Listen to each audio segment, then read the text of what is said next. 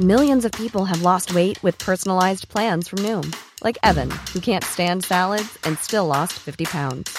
Salads, generally, for most people, are the easy button, right? For me, that wasn't an option. I never really was a salad guy. That's just not who I am. But Noom worked for me. Get your personalized plan today at Noom.com. Real Noom user compensated to provide their story. In four weeks, the typical Noom user can expect to lose one to two pounds per week. Individual results may vary. Escuchas. Escuchas un podcast de Dixo. Escuchas. Nutres. Nutrición y salud en Dixo. Con Fernanda Alvarado, Sol Sigal y Mariana Camarena. Por Dixo. La productora de podcast más importante en habla hispana. Bienvenidos todos a un podcast más de Nutres. Nosotros somos el área saludable de Dixo. Están conmigo como todos los viernes, mi querida Sol Sigal y Fernanda Alvarado. Y nosotros somos las tres de Nutres. Yo soy Mariana Camarena. El tema de hoy es un tema muy, muy fuerte. Muy sensible. Muy sensible para muchos. Vamos a hablarles de trastornos de la conducta alimentaria, principalmente anorexia y bulimia. Les recordamos nuestras redes sociales. En Twitter somos arroba NutresTV con número. En Facebook, NutresTV con letra. Y nuestro correo electrónico NutresTV también con letra arroba gmail.com. Así que, pues vamos a platicarles de qué se trata esto de la anorexia y bulimia. Sí, yo creo que es importante que quede claro que el enfoque que le queremos dar no es ni este moralista ni clínico, porque no somos psi- psiquiatras o psicólogos, no somos médicos. De lo que nosotros les podemos hablar y les debemos hablar es de la parte de nutrición. ¿No? que es el área que nos toca a nosotros. Si ustedes están cerca tristemente de alguien, o sus hijos a lo mejor, ¿no? que puede ser más probable, de alguien eh, con algún trastorno de la conducta alimentaria, es bien importante que sepan que eso no se cura y se tiene que tratar seriamente con un equipo multidisciplinario que incluye médicos, psiquiatras, psicólogo, nutriólogo, en fin, ¿no? Entonces sí es importante que avisen, en este caso a lo mejor a los adultos o a la familia o lo que sea. Pero a veces quizá ni, ni siquiera lo conocen o no lo saben, ¿no? Entonces podría ser como uno de los objetivos del programa eh, decir qué son. poder entender más y o menos entender sobre claro esto. cuáles son E- es importante la definición típica es que los trastornos de la conducta alimentaria o TCA en muchísima bibliografía son trastornos mentales caracterizados por un comportamiento patológico frente a la ingesta de alimentos y sobre todo una obsesión por el control de peso Pero es nada más recalcar, ¿no? Que es este esta esta eh, eh, parte psiquiátrica, médica, o sea, de- porque no solamente es una cuestión física. sí, o sea, 100%. Sí, no, porque si no, entonces el 90% tendría un trastorno. Exacto. Claro, todos tenemos fijación hecho, a la comida. Fíjate que sí, el que tengas los rasgos no necesariamente quiere decir que tengas el trastorno, pero todos tenemos y está y está con este estudiadísimo. Todos tenemos rasgos de algunos trastornos y puedes tener combinaciones, puedes tener por etapas o por momentos de tu vida. Lo que es importante, lo que yo creo que realmente pone en riesgo a las personas con un trastorno de conducta alimentaria y lo que hace que se pueda diagnosticar es que eh, dentro de la parte psiquiátrica no hay conciencia de la enfermedad ellos no se dan cuenta. No es que te digan que no y sepan que sí, es que realmente no se dan cuenta. Y eso es lo que pone en riesgo su vida. Y al principio ni siquiera entiendo que no hay ni signos, ¿no? En un En un principio. principio, En un principio, no siempre- visibles hacia afuera. La persona sí se da cuenta que está teniendo algunos comportamientos que no son normales. O sea, sí se dan cuenta. Sí, claro. Sí. Porque empiezan con restricción alimentaria, empiezan a quitar alimentos de la dieta. Entonces, lo que antes comían ahora ya no, porque tiene A o B sustancia. Básicamente eliminan carbohidratos. Yo te puedo decir que se conocen, o los más comunes son, están clasificados en cuatro. La primera es la anorexia nervosa, no es nerviosa, es nervosa. La segunda es la bulimia nervosa. Los los, la tercera serían trastornos por atracón o comer compulsivo. Y todos estos están en el DSM, creo que la última versión es la 5, Ajá. ¿no? Y ya están actualizados y tal. Y el último se- son los TANES, son los trastornos de la conducta alimentaria no específicos. Quiere decir que puedes tener rasgos de unos y de otros y todos combinados. Por ejemplo, la O sea, vigorexia, esos son los aceptados internacionalmente Sí, como conocidos. enfermedades. No, y En que el- hay en- una serie de, de signos y síntomas que tienes que cubrir para que se te diagnostique ese trastorno. Y en sí por cierto tiempo y dejar de comer no sé qué. O sea, tiene como ciertas características clínicas que se tienen que como que valorar para que se te pueda diagnosticar con cualquiera de ellos. Pero lo más importante son como los riesgos asociados a la salud, que creo que es importante siempre recalcar que hay un alto riesgo de mortalidad, o sea, eso es muy importante, eh, una baja tasa de recuperación, sobre todo es porque muy no se triste los curan, casos de recuperación que existen, eh, todas las comorbilidades también que, que afectan a la misma enfermedad, o sea, los órganos que se empiezan a, a comprometer, todo, eh, o sea, las, la- las áreas funcionales físicamente hablando, pues que están comprometidas. que van desde los dientes Exacto. y las uñas y El las cabello. manos, el cabello y tal,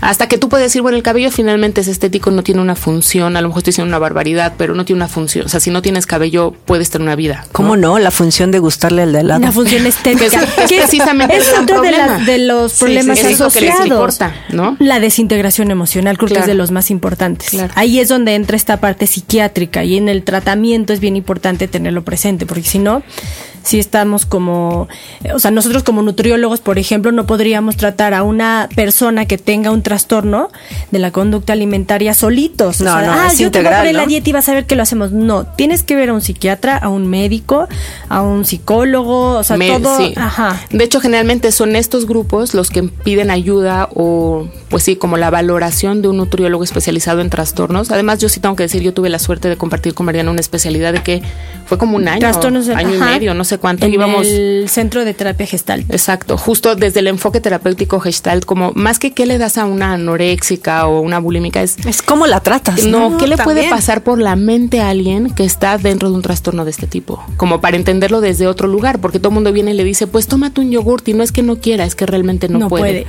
Entonces, lo que buscan los médicos es una valoración de parte del nutriólogo diciendo, a ver si hay en los signos físicos, clínicos, este, antropométricos, tal, si hay una disminución en sus capacidades Sí. y tú decides si es un paciente que puede ser ambulatorio y seguir en tratamiento o necesita ser internado. Sí, y es que es importante eh, dentro de esto, o sea, en cómo los puedes clasificar, se parte del índice de masa corporal. O sea, son personas que llegan a, a tener un índice de masa corporal abajo del 15. O sea, esto es una desnutrición ya muy severa. O sea, ya, ya perdieron mucha masa muscular, no tienen grasa, o sea, sí está en riesgo su salud. Pensemos O sea, que lo es normal es a partir de 18, ¿no? Exacto. de 18 a Acuerde- 25 y te recomiendan a partir de 22. Acuérdense que el índice de masa corporal es el peso entre la estatura al cuadrado. Exacto. Entonces, nada más basémonos en el peso. Ahorita ya no importa cuánto tienen de músculo y de Nah. grasa. El peso total está muy, Está muy, por bajo. abajo de lo que debería tener para lo que mide de alto. Eso es lo que te está di- diagnosticando el índice de masa corporal. Entonces tienes pacientes, yo tengo, tengo pacientes de veras de 1,65 y 34 kilos. Son muy impresionantes. O sea, ustedes en el consultorio sí llegan a ver a muchos Sí. pacientes con algún tipo de trastorno. O sea, llegan referidos, en mi caso, al- de algunos psicólogos o psiquiatras, y este, y a mí lo que me ha pasado es más bien personas que deciden ya después de una tercera consulta, donde se genera el vínculo, eh, expresar y decirlo, sí, tengo un trastorno, O lo eh, tuve llevo vomitando 15 años y no lo puedo controlar, o tengo un pavor a subir de peso. Es que- Sí, o lo tuve de chavita, ¿no? Y ahora pues, no quiero que me vuelva Es a pasar. que es ahí a donde voy, ¿no? O sea, porque yo lo que, en, en lo que casi siempre me, me fijo yo y hablo, ¿no? Que ahorita no, no dijimos cuántas personas con anorexia o bulimia existen en México. Sí, danos, a ver, ¿No? Fer, danos esos datos. Este, mira, aunque en México los datos, o sea, realmente no hay una base de datos que diga exactamente cuántos hay. ¿Por qué? Porque como están ustedes diciendo, es muy difícil de medir Sí. y la mayoría que lo tiene lo niega. Pero a mí lo que me preocupa y es a lo que iba es que yo noté ahorita eh, que estuve revisando estadísticas que en niños, sobre todo de 6 a 11 Varones. años, en niños y niñas. Sí, pero por ejemplo, este es un trastorno uno, que, que se da más en mujeres. Hoy en día se está dando en hombres, pero en hombres niños. Y también en niños y niñas de 6 a 11 años por ese miedo a engordar, les da pavor ser gordos. Y yo creo que ahí sí, eh, más allá de lo que yo vea con los niños que, que tengo, por ejemplo, se cree que, que en, en, no sé, entre los niños de 6 y 9 años, el 50% de las niñas, o sea, la mitad, que se me hace poco, eh, yo creo que es más, y el 30% de los niños han modificado sus hábitos alimenticios para bajar de peso. ¿Qué quiere decir? Que empiezan, mamá, ya mejor no me mandes esto de lunch, se comen la mitad o las niñas nada más se comen el jamón del sándwich, ¿no? Entonces, sí es este preocupante.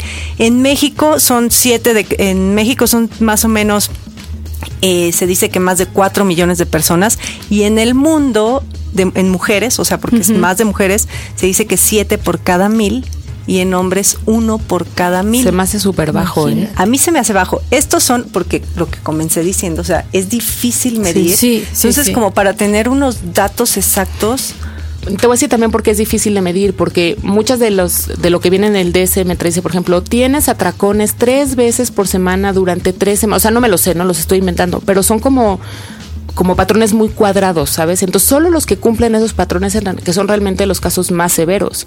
Pero tú puedes tener este tipo de, como de transformaciones en ¿y tus quién hábitos. contesta con sinceridad también? Exacto. Sí, es lo que decías, ¿no? Que después de no sé cuántas consultas te dicen, bueno, la verdad ya, es ya que... empiezas a, a gen- Y, es que y tienes que después de generar cuántas consultas y que te dicen llevo 15 años vomitando. Exacto. O sea, estás hablando Sí. que esa persona tiene el trastorno desde pequeño.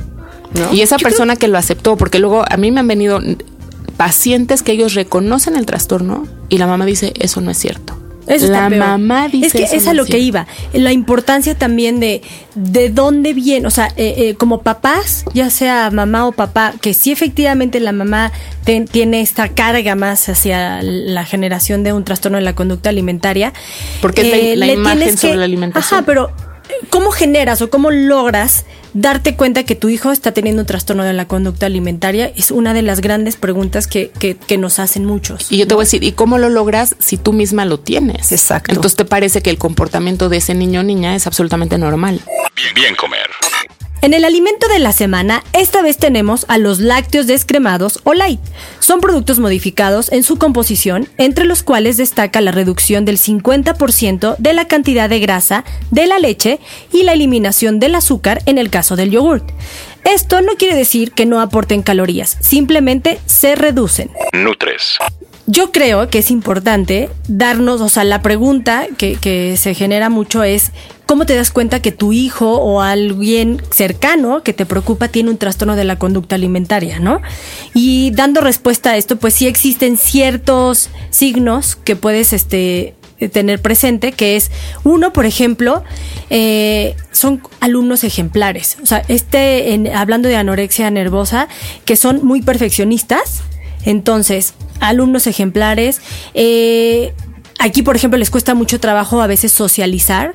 Puede ser un excelente deportistas, exagerados en todo, independientes y maduros muchas veces. Generalmente No- vienen de familias donde las mamás son muy perfeccionistas, muy exigentes y muy controladoras. Entonces ahí ya puedes tener como, ah, este podría tener un trastorno. Exactamente, o sea, es como este deseo de agradar siempre, ¿no? De nunca generar problemas. Entonces, se va generando este esta voz interna o esta, ya sabes, este diálogo interno compulsivo. con no, no, entonces, si ya estoy siendo perfecta con la sociedad, tengo que ser perfecta conmigo y esto implica que no me puedo comer más de esto porque entonces ya no me cierra el pantalón, entonces empieza de ahí a generar este trastorno. Tiene también que ver con esta historia de las mamás controladoras, donde las mamás controlan todo en la vida de estas hijas, te digo básicamente niñas, y entonces ellas sienten que lo único que tienen en su poder para poder controlar es lo que comen. Entonces con eso juegan, ¿no? Sí, Ahora, muy- la importancia, ahorita estamos hablando de anorexia, eh, anorexia, perdón, la bulimia, ¿no? En la bulimia existen estos, eh, la presencia de atracones recurrentes, que acuérdense que el atracón es ingerir un alimento en un periodo de corto, mm, en un periodo de tiempo muy corto, pero una cantidad muy grande, y eh, es como tener esta sensación de haber perdido el control. Y una vez que la que perdieron el control, mm, es tan fuerte lo que sienten que automáticamente tienen que vomitar. Vomitar o tener O cualquier laxarse, o las- laxarse. Hay conductas compensatorias O que pueden ser ejercicio. purgarse, exercise bulimia, purgarse, cualquier cosa que te haga quemar las calorías que consumiste o sacarlas de tu cuerpo. El, eh, ya una bulimia ya más eh, severa es cuando ya no controlan el vómito, o sea, es automático. O sea, sí llega a haber personas donde apenas comen y tienen este reflejo automatizado que vomitan. Sí. Sí, Eso tienen todavía. desecho, el Todo esto es de verdad, dientes. o sea, nosotros lo platicamos aquí y yo la verdad no soy una persona muy entrada en este tema, pero ahora que estuve leyendo me asombra que es como un tema que se vive en silencio Sí, y que lo vive muchas personas, muchísimas personas, pero no lo no lo gritan, Yo te voy no a decir, lo yo, dicen. cuando me preguntan a qué te dedicas, yo les digo, yo básicamente vivo de pacientes para control de peso, que es lo que más hay. Lo que más disfruto son atletas y lo que me manda en depresión a mi casa son los trastornos de conducta alimentaria. Es que el caso de, recuperación de una de una persona con, con este trastorno es muy bajo. Entonces es muy difícil verlo. Tenemos, bueno, tenemos amigas, colegas que trabajan en clínicas de trastornos y, y te cuentan de verdad que, híjole, es que internaron a 10 este año y solo sobrevivieron dos. A ver, para no irnos tan lejos, yo estudié la carrera con, me vienen a la mente dos que se murieron de anorexia. Y yo las vi en el salón sentadas conmigo. Y una de ellas le fue a decir a los papás, los papás lo negaron y pues está muerta. La gente de veras lo niega porque cree que no pasa nada, que eventualmente se van a curar. Y sí, se van a curar, pero después de muchos años de tratamiento. te digo, a mí, logran curar, ¿no? A mí me afecta muchísimo ver pacientes con trastornos de conducta alimentaria, porque te digo, soy mamá y me voy a mi casa y digo, ¿qué estaría haciendo mal? No vaya a ser que, ¿no? Mi hija también. ¿Sabes me Y yo no lo vea. Eh, un, un caso que a mí me, me privó una vez estando en el gimnasio, que de repente, ya sabes que yo me estaba arreglando, entonces no veía qué estaba pasando, ¿no? Pero nada más escuché una señora entró y gritó, soy una vaca, qué gorda estoy, mírame nada más, no sé qué. Y en eso escuché que le decía a alguien, a ver tú, vas, órale, a la báscula, a ver tú qué tan gorda estás, a ver. Entonces ya nada más como que me asomé así de reojo a ver qué estaba pasando. A ver a la vaca. A ver a la vaca, una señora fit, fit, o sea, cuadritos en el abdomen, flaca, de esas que las veces hoy está muy bien esta mujer subiendo a la báscula a su Muy hija bien por de ocho afuera, años, nomás, porque- A su hija de 8 años. Imagínate lo que gritándole. genera. Se bajó de la báscula y dijo, no, no, no, tú también eres una vaca. O sea, vete nada más, eres una gorda. No, ya, bye. Vámonos de aquí, qué horror. O sea, ve el mensaje que le estás Sí, mandando claro. a tu Y es ahí donde yo insisto que todo esto, o sea, la prevención y demás debe venir desde los papás, Sí. a- o sea, la comunicación y entenderse primero como, digo, aquí metemos mucho a la mamá porque por gen- generalmente es la que está responsable de los hijos. Y porque se sabe. Pero puede ser mamá, papá. No, se saben los trastornos de conducta alimentaria que están directamente relacionados con el vínculo que tienen las hijas con las mamás, porque es la figura materna la que alimenta. Oigan, y una manera de agredir o de pelear con la figura materna, mucho más, que no necesariamente es la mamá. Puede ser la tía, la nana, la abuela, la hermana mayor que la cuidó. No necesariamente es la mamá, pero es la figura Y también puede mucho que ver, y que es un tema que sí me gustaría tocar con ustedes, que son la influencia de redes sociales, que, internet y demás. Totalmente. Hay eh, movimientos pro. Ana, mía, además, que son el que se pasan entre ellos, entre esa, llamémosle secta, o no sé cómo, es entre ese grupo, tips para, mira, si vomitas así, entonces los dedos no se te van a poner feos, si entonces es, es, para eso utilizan mucho redes sociales. Ahora, Y se echan porras entre soy ellas, aguanta, A favor de redes sociales. Aquí en México ahorita el 63% de los mexicanos tiene acceso a internet. Y de ellos, o sea, de cada eh, 10 internautas, 9 accede a una red social. Entonces, yo vería mejor como un tipo de, o sea, hoy internet es una herramienta de educación informal. Todo mundo te duele algo y luego luego googleas a ver qué es lo que te está pasando. Entonces, ¿por qué no? Quizá podría ser todo lo contrario. En vez de que se vaya a lo negativo, llevarlo hacia lo positivo, ¿no? También hay, la Hay verdad un- es que también hay. Hay una, a mí me encanta porque ya saben que en Twitter ahí yo también pongo cosas de repente pues para prevenir trastornos y hay una cuenta que es arroba care for anorexics, que es con cuatro, care cuatro, número cuatro for anorexics, este, que de anorexics. Y es justamente como una, una cuenta dedicada, y como esas hay muchas, a, a una adolescente que se llama Paola, que justamente pues pasó un, un tema de anorexia muy fuerte y tienen contenidos súper buenos de, de- para padres, para los mismas este, adolescentes que están pasando por este problema. Eh, Las que tienen amigas que ven ajá. a su amiga. Exactamente, de cómo vas a ayudar a tu amiga que de verdad está dejando de comer y que sabes que te está engañando porque, o sea, te está diciendo, no, es que ya desayuné en la casa o sabes que está tirando el sándwich y, y no se lo comió, pero te dice que ya comió, llega a su casa y no come y en fin, ¿no? Cuando entran en este Son tema. muy astutas, ¿eh? Sí, Son claro. muy astutas. Por eso tarda tanto tiempo el Es- diagnóstico. Lo lo que es importante son los, yo para mí, y lo que hemos leído, que son cuatro factores que sí van a influenciar en, en el desarrollo de un trastorno, que es el factor individual, donde ya es lo físico y todo lo psicológico, o sea, cuánto estoy pesando, si tengo sobrepeso y quiero bajar de peso, la tendencia al perfeccionismo, al autocontrol, a todo lo que les mencionaba, ¿no? Si hubo este algún tema de abuso físico, los factores familiares también influyen, estos malos hábitos que ven en casa, la, la, la mala resolución de conflictos internos en la familia, o sea, siempre como estos ambientes tensos en la hora de la comida o en general, a veces cuando hay un divorcio se puede detonar un trastorno de la conducta Una muerte alimentaria, una muerte. O padres protectores, ¿no? También. Está el factor genético, que ahí es más bien como esta, eh, si caen en dietas restrictivas o el ejercicio físico exagerado y, lo sociocultural. Nada más para terminar, son los el ideal de, de, delgadez, que ahorita hay mucho tema social, y todos los prejuicios que hay contra la obesidad. Ahí viene lo social. Te iba a decir que además se ha comprobado últimamente en estudios que la depresión puede tener un componente hereditario. O sea, tú si tienes padres eh, depresivos o deprimidos, tú puedes tenerlo también. Y la depresión es uno de los grandes rasgos en estos pacientes. Sí, sí, hay evidencia de que la herencia. Sí, claro. En la, parte genética, ah, incluso también a adicciones como alcoholismo, el tabaco, tabaco, etcétera, drogas. O sea, también es otro de los factores que te puede eh, predisponer a esto. ¿Sabías, que? Si eres amigo de una persona que vive con un trastorno de conducta alimentaria, ocultar su enfermedad es lo menos adecuado para ayudarlo. Es muy probable que, basado en la confianza, la persona afectada te cuente lo que le está pasando y te pida que no se lo digas a nadie, especialmente a sus papás o a su familia. Si accedes a esta petición, estarás favoreciendo la enfermedad y poniendo en riesgo su vida. Recomendaciones.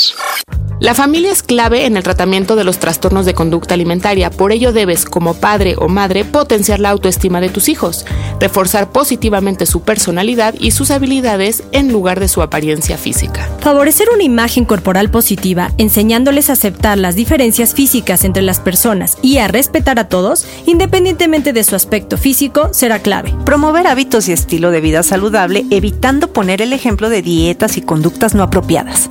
Recuerda, no hay que hacer comida especial para nadie de la familia. Es muy buena idea hacer una comida al día en familia, convirtiendo la alimentación en un acto social, familiar y divertido. Evita caer en sobreproteger a los niños. No les hace bien. Déjalos que aprendan a ser autosuficientes y capaces de autocuidarse.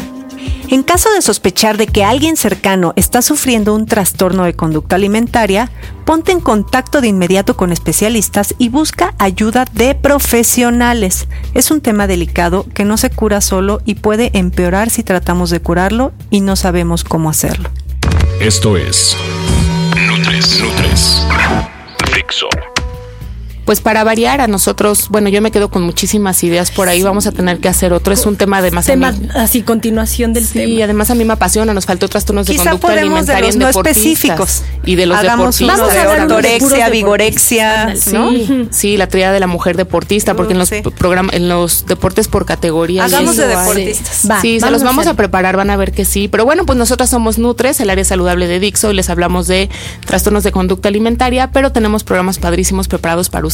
Obviamente, como somos muy fanáticas de la carrera, vamos a hacer un programa de maratón para la semana que entra. Sí, sí. ahí vienen todos, ¿no? Ya, están, ahorita. Arrancamos. Sí, toda el área de maratones internacionales. Entonces, eh, pues muchísimas gracias por estar con nosotros y seguimos aquí todos los viernes. Nos pueden descargar en dixo.com o en iTunes. Descarguen el programa y háganse el favor de escucharnos. Ah. Muchas gracias. Adiós. Bye. Dixo presentó Nutres, Nutres. Las opiniones expresadas en este programa no pretenden sustituir en ningún caso la asesoría personalizada de un profesional. Tanto las conductoras como Dixo quedan exentos de responsabilidad por la manera en que se utilice la información aquí proporcionada. Todas las opiniones son a título personal. Even when we're on a budget, we still deserve nice things. Quince is a place to scoop up stunning high-end goods for 50 to 80% less than similar brands. They have buttery soft cashmere sweaters starting at $50, luxurious Italian leather bags, and so much more. Plus, Quince only works with factories that use safe, ethical, and responsible manufacturing. Get the high-end goods you'll love without the high price tag with Quince. Go to quince.com/style for free shipping and 365-day returns.